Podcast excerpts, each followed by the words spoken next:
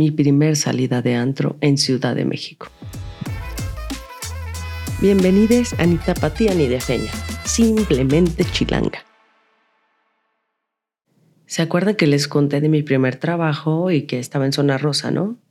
Así que después de mi bienvenida en un barecito con los compañeros del trabajo, llegó el siguiente fin de semana y ¿qué creen? Me animé a salir sola. Ya no existe ese lugar, pero bueno, digamos que a partir de ese día fue uno de los lugares a los que siempre íbamos en la tan conocida y llamada calle de la perdición. Así le decían, no sé si todavía le digan, ¿verdad? Porque ya a estas alturas uno no va y con pandemia menos. Pero bueno, llegué, pedí una cerveza en la barra yo en cuidadosa, temerosa, sorprendida, sacada de onda, hasta con un poco de miedo, ¿para que digo que no? Sí, sí. Ya que pedí la cerveza, pues ahora que seguía, ¿no? O sea, imagínense con mi cara de, ay, güey, y si mejor me voy. Pero había otra parte de mí que me decía, y si te quedas y te olvidas como un poco de todo, eso sí, siempre estuve súper alerta. Tal vez hasta un poco paranoica, pero sin mostrarlo. Creo yo, ¿verdad? ¿Quién sabe?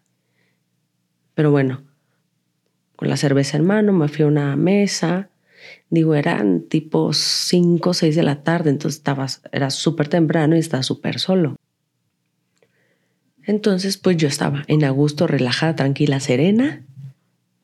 Pero ya saben, de repente una cancioncilla así como con ganas de moverse uno, pero pues yo sola, sola, con la chela en mano, bueno, recargada en la, en la mesa estaba como que entre que quería bailar y no, pero ya me veía yo bailando sola, la verdad es que recién llegada, bailando sola con una chela en la mano porque no podía dejarla en la mesa. Porque tonta no era, ni soy. Entonces dije, ah, pues me espero un rato y en lo que estaba como pensando así, ya saben, cualquier cosa, de repente sentí como que alguien me miraba, ¿no? Y yo, ah, caray, ¿qué pasó aquí?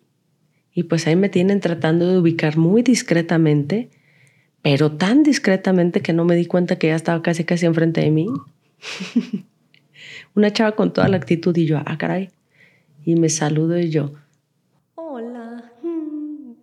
Y que así me salió el acento de la India María, pues, pero un, un posito a nerviosona, todavía como sacada de onda.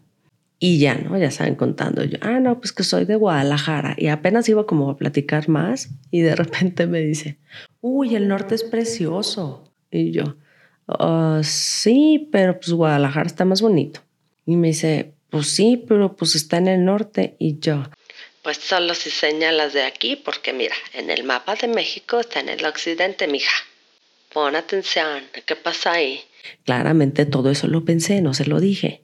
Mi respuesta real fue, ah, bueno, o sea, es que si estás aquí en CDMX, todo lo que está para arriba es el norte pero realmente no está en el norte. Y bueno, como 10 minutos aferrada a la morra que Guadalajara está en el norte y yo así de ya, sí, ajá, ok, va. Sí, sí, en el norte, en el norte. Definitivamente de ahí no iba a salir nada bueno, ¿no? Pero, pero pues era mi primer salida. Yo lo que quería era conocer un antro de CDMX. La morra siguió de aferrada hasta que llegó una amiga suya a decirle, ya, ya, o sea, relájate, vente. Y se la llevó. Pero, ¿qué creen? Ahora regresó la amiga a disculparse porque pues ya andaba peda la amiga y pues qué pena.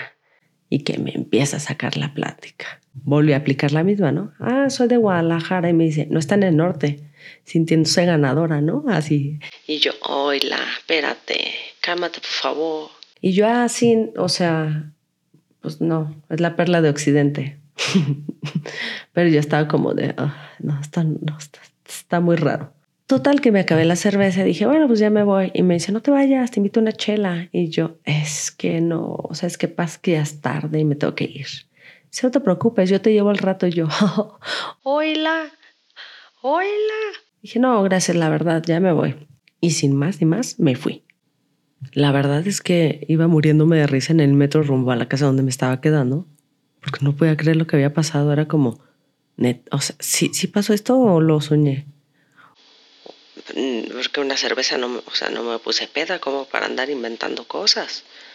O andarme imaginando que las personas del CDMX piensan que Guadalajara está en el norte. Pero bueno, llegué a casa Y pues, ¿qué hacía? Ponerme a escribir un diario. Porque para ese tiempo ya había leído todos los libros que traía. No tenía tele, como ya les había dicho. Y pues solo se me ocurrió empezar a escribir un diario. De ese diario salieron algunas de estas historias, saldrán algunas de estas historias. Otras no las escribí, pero las tengo muy presentes. En el próximo capítulo les contaré alguna de las anécdotas de fiesta con mis amigos de Feños. Desde que la patrulla se llevó a dos, la infinita plática con una recién conocida que al día de hoy, aunque está del otro lado del mundo, es una maravillosa amiga. Saludos, Mariela. El origen de La flaca desmadrosa. La dormida en la madrugada por Avenida Reforma, mi primer borrachera. Es más, vamos a hacer algo. Escriban en mi Instagram, en Facebook, por inbox, por DM, por WhatsApp, en TikTok, donde quieran, cuál es la primera que quieren escuchar y con todo gusto la cuento en el siguiente episodio. Muchas gracias por escuchar ni tapatía ni de feña, simplemente chilanga.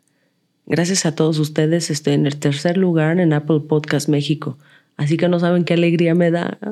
De verdad no es algo que esperaba, no es algo que me imaginaba que iba a pasar y estoy súper agradecida, súper contenta y no quepo, no quepo de felicidad, de verdad. Muchas, muchas gracias.